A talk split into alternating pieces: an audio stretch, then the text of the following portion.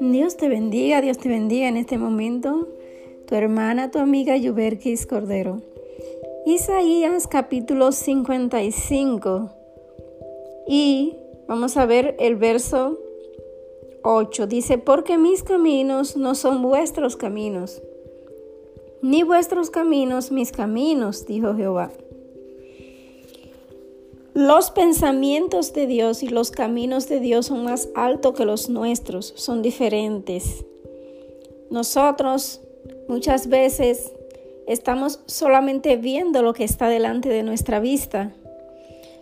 Aquello que podemos alcanzar, aquello que podemos uh, ver como posible. Mientras el Dios al que nosotros le servimos, el Dios el que nos creó, está viendo mucho más allá. Esa es la razón por la que muchas veces no entendemos la manera como Dios trata con nosotros. Muchas veces no entendemos las cosas que Dios permite en nuestras vidas. Nosotros generalmente estamos enfocados en las cosas pasajeras, en las cosas que pasan, en las cosas que tienen un fin. Pero Dios, todas las cosas que permite en nuestras vidas, las hace pensando en una eternidad, pensando en un más allá.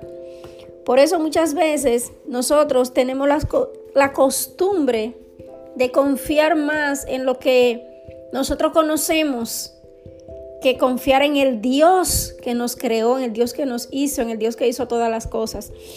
Vamos a pasar a, a, un verso aquí en el libro de Job, Job capítulo 42. Este Job fue una persona que tuvo una prueba muy fuerte y él no entendía lo que estaba pasando en su vida. Pero Dios tenía un propósito con él. Y este propósito Dios no se lo reveló.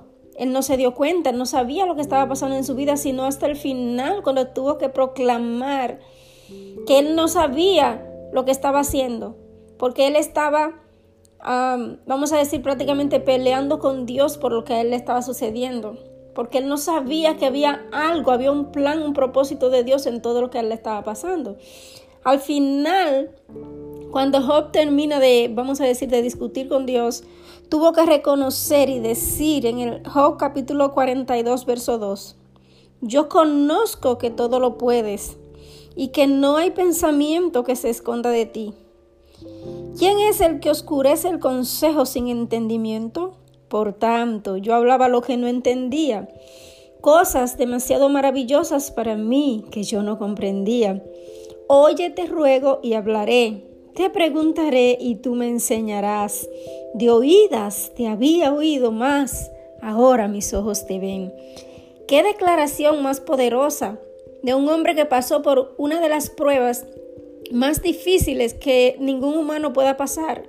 Perdió toda su familia, perdió todos sus bienes, pero se mantuvo firmemente creyéndole a Dios. Lógicamente no entendía todo lo que estaba pasando en su vida. Que Dios había permitido que el enemigo tocara su casa, que el enemigo tocara sus riquezas, porque Dios este, estaba demostrándole con esto al enemigo que Job no le servía a Dios por lo que tenía, que Job no le servía a Dios por las riquezas y las bendiciones que Dios le había dado, sino porque Job realmente tenía un corazón que amaba a Dios. Dios conocía el corazón de Job. Por eso Dios le permitió al enemigo que, o Dios quitó el cerco que había alrededor de Job para que el enemigo, pues, le quitara a Job todas sus riquezas y todo lo que Dios le había dado. Y muchas veces pasa eso con nosotros también. Dios muchas veces le permite al enemigo cosas que nosotros no nos no, no entendemos por qué están pasando en nuestras vidas. Pero la actitud que debemos tomar, aunque a veces no sea un poquito fuerte, pero debemos pedirle eso a Dios, es que nos ayude a seguir confiando en Dios, en que Dios nunca nos va a desamparar, que Dios nunca va a permitir que algo pase en nuestras vidas, si no es con un propósito que aunque ahora mismo no lo entendamos, ni lo podamos ver, ni Dios nos haya dicho por qué es, pero Dios sabe lo que está haciendo. Entonces los pensamientos de Dios son más altos.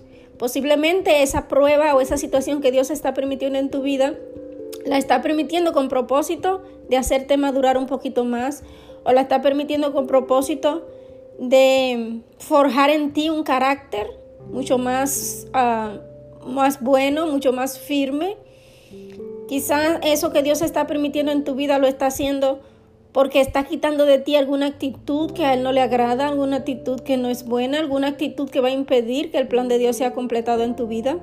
Entonces, debemos confiar en Dios, cuidarnos de que cualquier cosa que dependa de nosotros, nosotros la, la podemos hacer, la hagamos.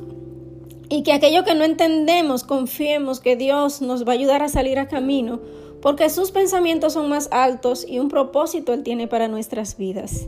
Así que si algo te viene de parte de Dios y tú no lo entiendes, recuerda que Dios sabe lo que hace y recuerda que los pensamientos de Dios son más altos que los tuyos, son más altos que los míos. Y lo más importante, Dios nunca va a hacer algo para dañarte. Nunca. Porque Dios te ama más de lo que tú puedas imaginarte. Así que confiemos en Él y pidámosle fuerzas para poder soportar cualquier situación o proceso que Él permita en nuestras vidas. Porque sabemos que somos humanos y que llega un momento en que necesitamos quizás que alguien nos ayude, que alguien nos levante la mano, que alguien nos dé una palabra que nos ayude a, a mantenernos firmes, se vale. Pidámosle a Dios fuerza, pidámosle a Dios que nos ayude, pero no dejemos de confiar en el Dios al que nosotros le servimos, porque Él quiere lo mejor para ti y para mí. Así que Dios te bendiga grandemente. Estamos derribando fortalezas, pero también edificando el reino de Dios en tu vida y en tu corazón. Dios te guarde grandemente.